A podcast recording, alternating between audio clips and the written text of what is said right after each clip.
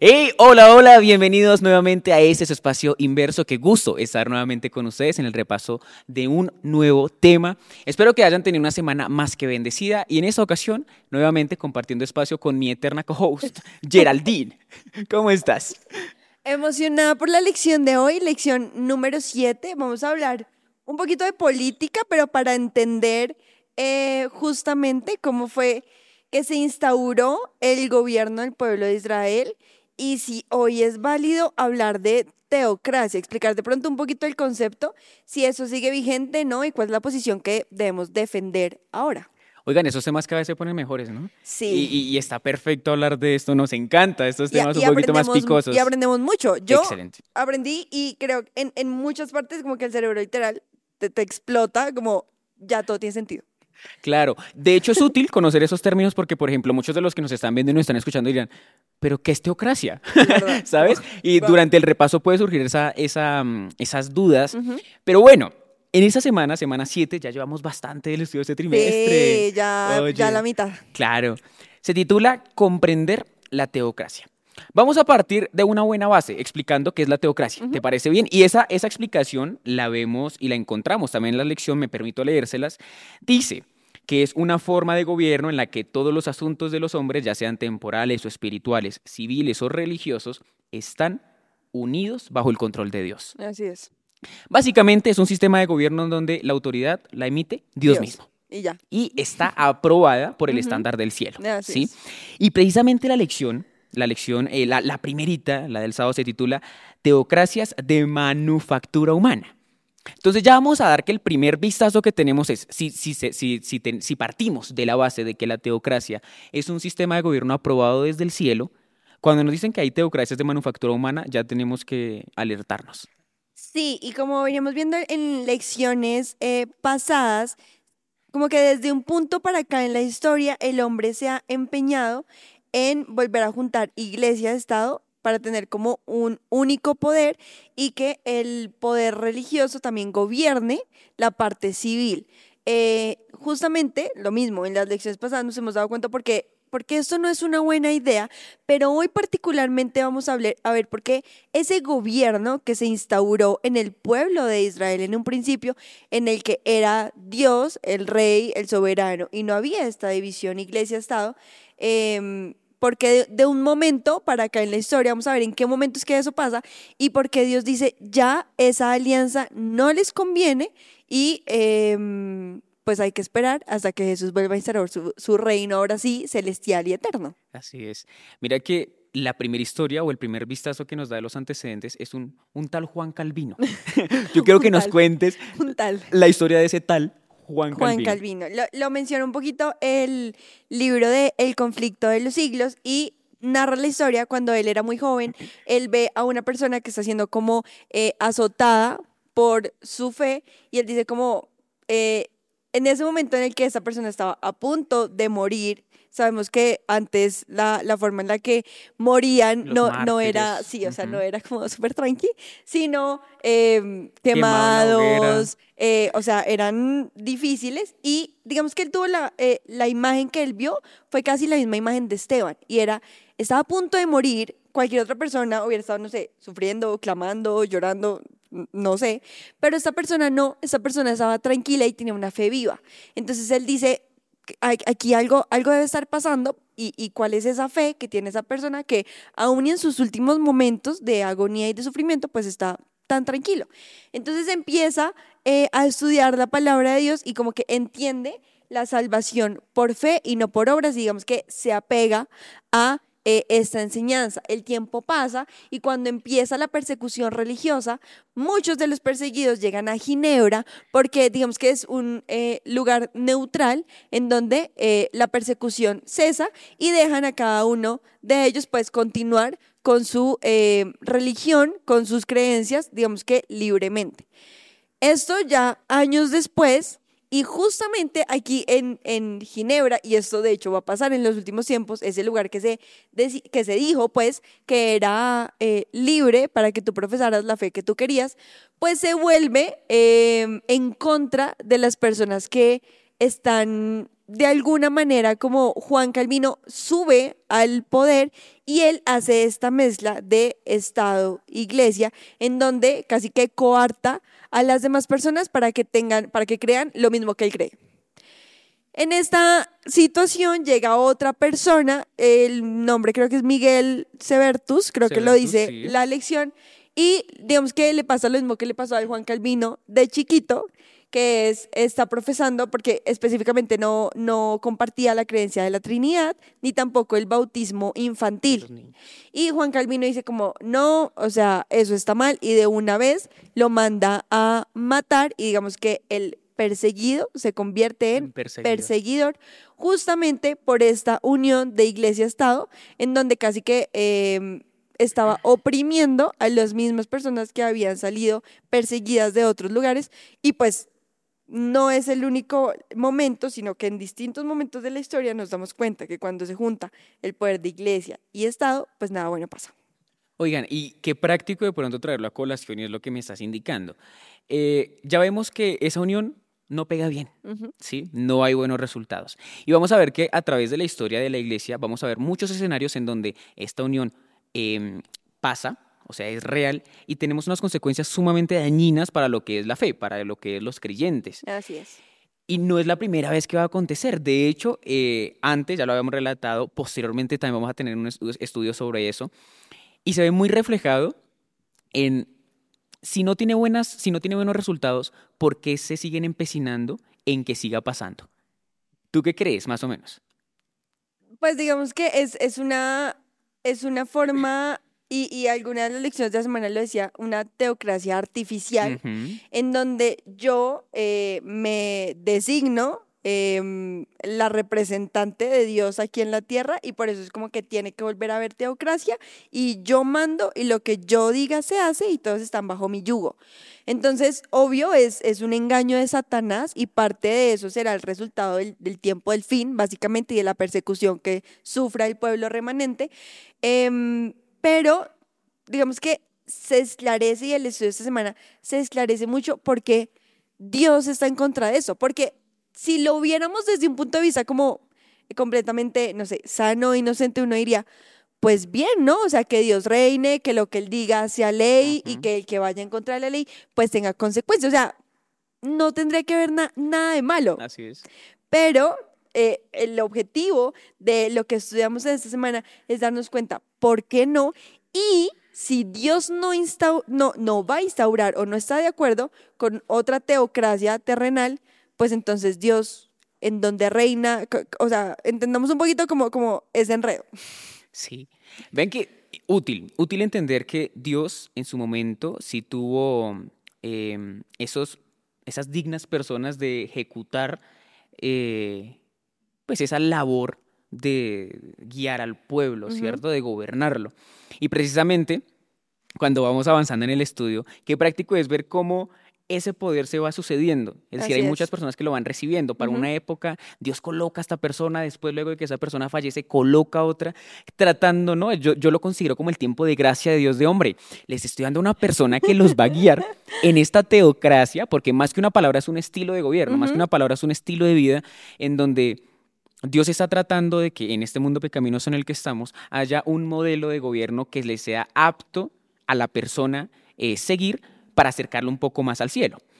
Entonces vemos que Dios envía a, a estas personas, los capacita, los prepara y los pone en los puestos de liderazgo y ni aún así.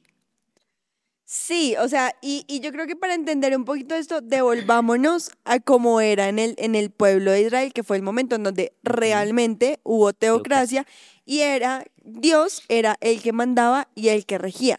Un punto importante era que Dios se comunicaba directamente con su pueblo, específicamente con Moisés, lo sabemos, lo leemos en el Pentateuco, y algo que me llamó la atención es, o bueno, de pronto no había quedado en cuenta, las leyes del Pentateuco que se mencionan ahí son leyes que tienen validez, no solamente como en la parte religiosa, por decirlo de alguna forma, sino tenían poder civil, Así porque es. no había esta distinción. Entonces nos damos cuenta que, que, mm, digamos, por hoy por cometer pecado a ti no te van a echar a la cárcel, o depende de qué tipo de pecado cometas, ¿no? Pero en el tiempo de, de Israel sí era así, o sea, infracción de la ley inmediatamente lleva un castigo civil. Entonces ahí es como se evidencia perfectamente el, el mundo con un gobierno eh, gobernado, valga la redundancia, por Dios, ¿sí? O sea, completamente teocrático. De igual manera, los levitas tenían este poder civil y religioso que hoy no tienes, como hoy nosotros, no sé, es decir, que el presidente de cada uno de nuestros países también tiene poder religioso, que pues eso no pasa en el tiempo del fin, va a suceder, pero ajá, no nos adelantemos a los hechos. Y así era como funcionaba el pueblo de Israel. ¿Qué pasa después? El pueblo pide un rey y a quién envían? A David. yo, yo te iba a decir a Saúl, pero Sa- obviamente, Exacto, obviamente o sea, sí. Saúl es como eh, el asterisco en- la historia, como... Como al que tenían que poner, pero no, no, no tuvo que estar. Entonces, pero sí. Sí, pone, pone a David y algo que decía la lección que yo lo resalté es, Dios lo pone como extensión de su trono en el cielo. Esa frase yo te decía antes de empezar, Dios mío, qué poderosa esa oración. Entonces nos damos cuenta que, aunque pues David, un ser humano pecaminoso, no era un, eh, no, no era el trono de David, sino era el trono de Dios. Entonces, de alguna forma seguía eh, sucediéndose, decías tú, este gobierno celestial. Y mira que yo quisiera como acentuar un, un asunto, y es que el hecho de que Dios haya puesto personas aptas, ¿sí? según su, su, su nivel de gobierno, para que guiara a su pueblo en la tierra, eso no quiere decir que ese pueblo no iba a tener dificultades o no se iba a equivocar en el camino. Ajá. Es decir, la teocracia no nos evita equivocarnos en, en el sistema de gobierno, sino que más bien nos prevé un sistema en donde dice, yo ya sé que usted se va a equivocar en esto, venga y aquí como que nuestro sistema le va a ayudar para que podamos salir de, ese- de esa situación. Entonces, práctico pensar que, mira, es, es lo que tú acabas de leer sobre David, que era una extensión, a mí me pareció espectacular porque cuando uno ve el reino de David o su poder en la tierra, si bien era dignatario de Dios, o sea, literalmente Dios estaba a gusto con la persona que estaba ejerciendo su voluntad en esta tierra, esa teocracia, David, David se equivocó, Así es. David pecó. Entonces, eso nunca hizo cambiar de parecer a Dios, porque en medio de su cosmovisión política, porque estamos hablando de un escenario teocrático, un escenario político de gobierno, en su cosmovisión política, Dios dijo, así tiene que ser, Así es. así va a suceder. Y está perfecto porque en medio de la equivocación del liderazgo del pueblo, yo voy a seguir estando ahí. Y durante mucho tiempo Dios siguió estando ahí. Nos damos cuenta que algunos hijos de David hicieron lo bueno ante los ojos de Dios, algunos muchos más hicieron lo malo Usualmente, ¿no? ante los ojos de Dios.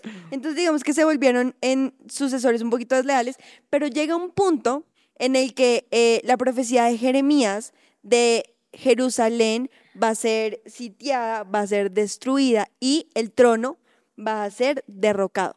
Entonces, ese es el momento en el que Dios definitivamente quita, digamos que su gobierno de, de esta tierra, con, con esa profecía, la, la, la palabra de Dios lo dice, Babilonia arrebata la corona, sabemos qué es lo que pasa después, a Babilonia se la quita Medo Persia, Así Medo. Persia Grecia, y finalmente llegamos a los romanos, que era bajo el poder que estaba el pueblo judío cuando Jesús vuelve eh, o cuando Jesús nace en esa tierra. Entonces, hasta ahí, en ese momento, Dios estuvo, digamos que, respaldando el trono de David, pero es en ese momento en el que Babilonia llega y lo sitio cuando Dios dice, no más, esto se acaba. Y la lección enfatizaba en algo y es, se derroca rotundamente y permanentemente y digamos que no va a volver a permanecer de esta manera un gobierno de Dios en la tierra. Estamos hablando en el entorno terrenal. Y ahora, veamos el parámetro. La lección literalmente se titula comisión. Comisión. Ajá. Cuando se comisiona algo es porque yo te doy la potestad. Yo te comisiono para que me representes en una diligencia. Así es. Eso quiere decir que yo te doy autoridad a ti.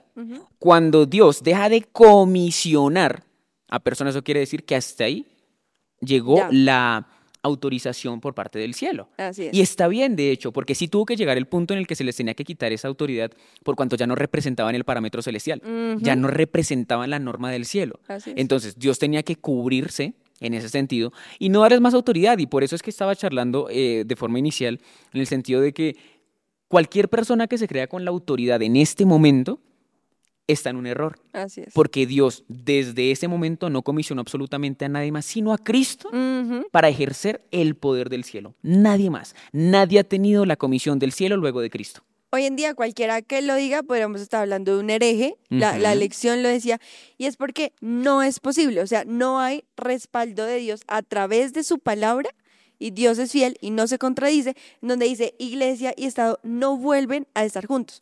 Pero hay un punto importante que alguien puede levantar la mano y decir, bueno, por ejemplo, en 2 Samuel, capítulo 7, versículos del 12 al 16, Dios le asegura no una ni dos, sino tres veces a David específicamente que su reino sería restablecido y su trono duraría por siempre.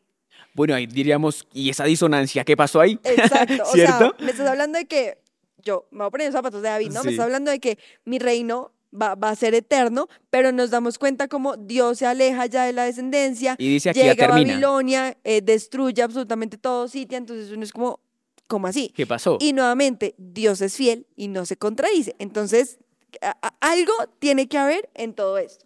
¿Y qué es lo que pasa? Llega eh, no solamente Jeremías, también Isaías, y en la profecía del Mesías, bueno, no solamente ellos, también cuando el Ezequiel, ángel le habla a María acerca de, de Jesús, en, en varias partes se relata que él va a ser el rey por siempre, que se trata de un trono o de un reinado eterno. Entonces ahí nos empezamos a dar cuenta que se em- empieza la palabra a hablar de un reinado eterno, por un lado, con el Mesías, y tenemos esta, esta, esta profecía que se le había dado a David, que tu reino va a ser eterno, pero como que, sí, hay, algo tiene que pasar en la mitad que todavía no estamos viendo. Yo me imagino a David. yo me imagino a David, pero. Dios, difícil entenderte, ¿no? Porque imagínate, me está diciendo una cosa, pero en los hechos va a pasar otra cosa. Es como, bueno, ¿qué hago? Y muy seguramente nosotros hoy no nos habíamos Percatado. sentado a analizar la, la- el desarrollo de los sucesos, porque nosotros no tenemos una fe ciega, sino como pasó todo, Dios es un Dios de orden, todo tiene un, un- un objetivo y todo va de acuerdo al plan de Así Dios. es, Entonces, amén. ¿Qué es lo que falta ahí en la mitad de la historia? Apocalipsis 4 y 5. Nos detallan que Jesús es coronado en el cielo una vez Él asciende.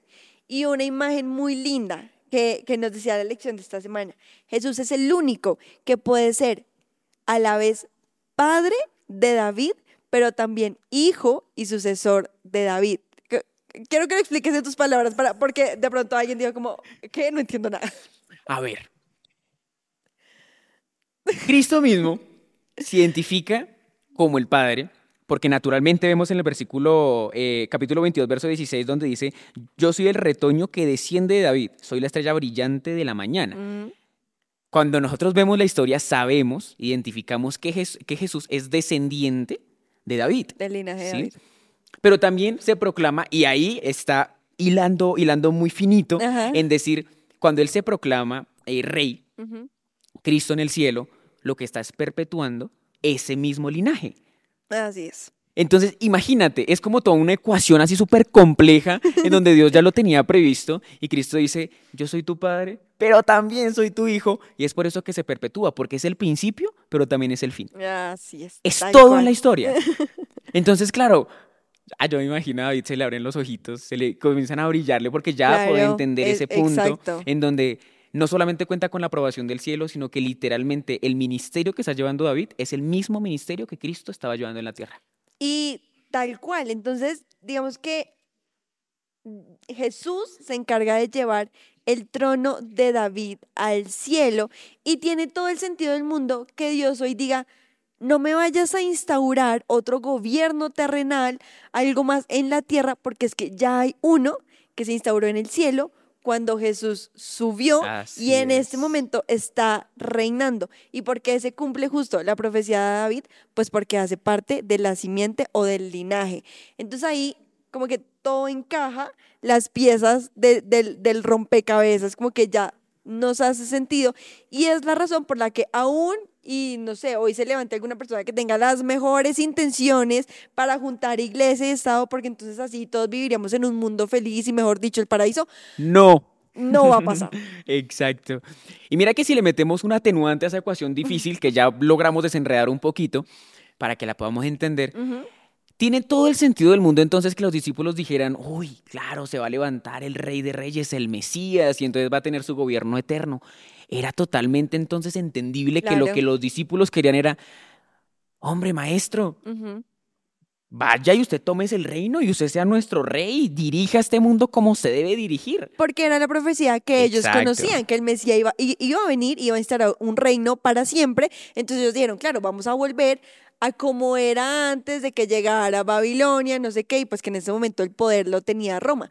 Pero lo que ellos no lograban entender, y por eso mi, mi palabra del trimestre es contracultural, porque Jesús fue contracultural, al, en, en todas sus enseñanzas y en todas sus predicaciones, la gente no entendía porque él estaba diciendo algo que era completamente contrario a lo que a ellos les habían enseñado los escribas, los fariseos, de cómo eran las profecías y de qué era lo que ellos debían esperar. O lo que ellos querían. Imagínate que También. tú, tú tuvieras, eh, no sé, tu maestro y a tu maestro le peguen, a tu maestro lo abofeteen, a tu maestro lo humillen, a tu maestro lo, lo desacrediten en público. Y pues que tu maestro diga como sumiso, humilde. O sea, ¿cómo crees tú que esa persona va a ser el rey? Exacto. Entonces, yo creería que la concepción que ellos tenían de su próximo rey, del. Mesías venidero, era ese señor fuerte, con voz gruesa, que iba a liderar al pueblo, que iba a reinar eternamente, cuando se encuentra una persona sumamente humilde, sumamente sencilla, dada a las personas, con cero ínfulas de, de- de poder más allá del que Dios le había dado en esa potestad. Ellos, el choque cultural que tuvieron que tener en- en- entre lo que tenían concebido y la realidad que estaban experimentando, les debió romper la mente. Y por eso la, la mayoría de los discípulos entienden el ministerio de Jesús una vez Jesús ya ha resucitado y ya no está con ellos. Hasta ese momento es como, le- les hace clic y es como, ya entiendo por qué Jesús vino y entendieron cuáles fueron las enseñanzas y también el, la misión que él les dio y que les encomendó y entendieron, el rey, su reinado no es de este mundo. Entonces, ¿por qué vamos a fijar los ojos hoy, nosotros, en, conversaciones triviales, en ese tiempo en quién es hoy el César o mañana, en este tiempo en quién es hoy el presidente o no, cuando en realidad hay algo más importante que esta vida finita aquí en este mundo por de pronto la carrera que debemos todos ganar para llegar al cielo. Entonces, Jesús se convierte en este rey incomprendido que, que muchas personas no pudieron de pronto entender cuando lo escuchaban a él y que sus discípulos en su momento y nosotros ahora somos esos descendientes que debemos proclamar. Digamos que en este momento, claro, nosotros no estamos viviendo en el reino, porque ya sería pues el paraíso, sino debemos trabajar porque Jesús vuelva y lo instaure. Y es en ese momento cuando vamos a volver a la teocracia del principio, en donde Dios va a vivir con nosotros, en donde va a haber un único poder, viviremos con Él. Y de pronto hoy cuando uno habla gobierno, poder, uno piensa como en opresión, porque tristemente es lo que conocemos. Pero muy seguramente en el tiempo del fin, cuando vivamos con Él, ni siquiera habrá necesidad. O sea, la ley, como era en un principio, será una delicia para nosotros. Entonces será ese momento en el que podamos descansar y en el que, digamos, verdaderamente Dios es un Dios fiel y cumplió su promesa y su reino va a ser un reinado por siempre. Para este presente, a mí me gusta pensar que la naturaleza de la comisión, de ese poder, es que Jesús lo cambia todo. Amén. Jesús lo cambia todo. Y por eso es que cuando nosotros vivimos una vida en este mundo con tanto pesar, con tanto pecado, con tanta oscuridad, pensar en que vivimos por Cristo lo cambia todo. Genuinamente lo cambia, no solamente por palabrería, no, no, no, no por simpleza, no para eh, homologar el mensaje, para simplificarlo. No, genuinamente Jesús lo cambia todo porque cuando nosotros nos enfocamos, eso le dice el pastor Bullón, ¿cuáles son las circunstancias? Las circunstancias cambian cuando tú ves arriba. Porque cuando tú ves el mundo, claro, tu realidad es pecado, destrucción, homicidios, violaciones, eh, terremotos, tempestades. Cuando tú ves al cielo, tu realidad cambia porque lo único que ves es a Cristo, a Dios. Amén. Tus circunstancias cambian cuando pones y entiendes que todo lo que ocurre en este mundo, Dios tiene el control. Y Dios, Dios significa todo lo que está pasando. Y es por eso que entiende tu dolor, que entiende lo que estás pasando, que entiende tu felicidad. Y Jesús cambia tu vida cuando tú te acercas a Él. Así es. Para, para concluir este punto como de esta división, ya entendimos porque no, no vuelve a haber teocracia, pero entonces, ¿cuál debe ser mi relación con el gobierno o el poder civil si ya entendí que están separados? Y un punto muy importante para que nos vayamos es Jeremías 27, versículos del 5 al 8, en el que Dios ordena explícitamente a su pueblo que se sometiera a la autoridad de Babilonia y al gobierno de Nabucodonosor. O sea, uno dice, pues raro, ¿no? Dios diciéndome que me someta a Babilonia, o sea, A Babilonia, imagínate. Exactamente, es como que uno pensaría, pues no, no, no tiene sentido. Pero siempre y cuando el, el gobierno civil bajo el que yo estoy regida no vaya en contra de mi fe, mi devoción y mi obediencia a Dios, Dios me dice, tú te riges bajo ese gobierno porque a eso es que estamos mandados. Y es lo que Él ha permitido. Exactamente. Entonces, a menos de que, de que esa línea se cruce, como, hizo, como dijo Jesús, al César lo que es del César y a Dios lo que es de Dios. Separados y así hasta que Jesús vuelva. Amén. ¿Qué invitación le quieres hacer a los jóvenes o a las personas que nos están viendo y nos están escuchando en esta ocasión? Yo creo que este, este mensaje, uno, nos enseña o nos reafirma la idea de que Dios es fiel, Dios no se contradice, desde Génesis hasta Apocalipsis, su palabra es verdadera y todo encaja y tiene sentido. Si de pronto algo no nos encaja es porque no hemos estudiado lo suficiente, Así es. pero sin duda alguna Dios no- nos da la luz. Y lo tercero es, nos da esperanza. Yo sé que todos quisiéramos vivir o tenemos e- esa imagen de cómo sería de pronto Dios en medio de Adán y Eva en un principio. Y sería maravilloso hoy, ya en ese momento, tenerlo. Pero todavía no ha llegado la hora. Entonces, el llamado más bien es a que nosotros como jóvenes trabajemos en cumplir la gran comisión que Él nos dejó para que podamos, ojalá, ser la última generación en esta tierra y ser quienes permanezcamos en pie cuando Él decida volver. Amén. A mí me encanta traer a colación siempre ese mensaje y es, para hoy en día se necesitan hombres y mujeres que sean tan leales al deber como lo es la brújula al polo. Así es. Me encanta eh, pensar que hay personas que todavía tienen la devoción a Dios y en algún punto van a tener la aprobación del cielo para ejecutar el plan de Dios en este mundo. Así que sigamos esforzándonos muchachos, sigamos siéndoles fieles a Dios, porque la recompensa no la vamos a ver en este momento, pero nuestra recompensa está guardada en el cielo. Con esta conclusión nos quedamos y esperamos que haya sido de su agrado este espacio inverso. Nos vemos en una próxima ocasión. Recuerden seguirnos en nuestras redes sociales. Estamos en Instagram, Facebook y YouTube como Unión Colombiana del Sur, Home Media Call y actualmente como Inverso Podcast. Síganos, compartan nuestro contenido y nos vemos en una próxima ocasión. Chau, chau. Chao.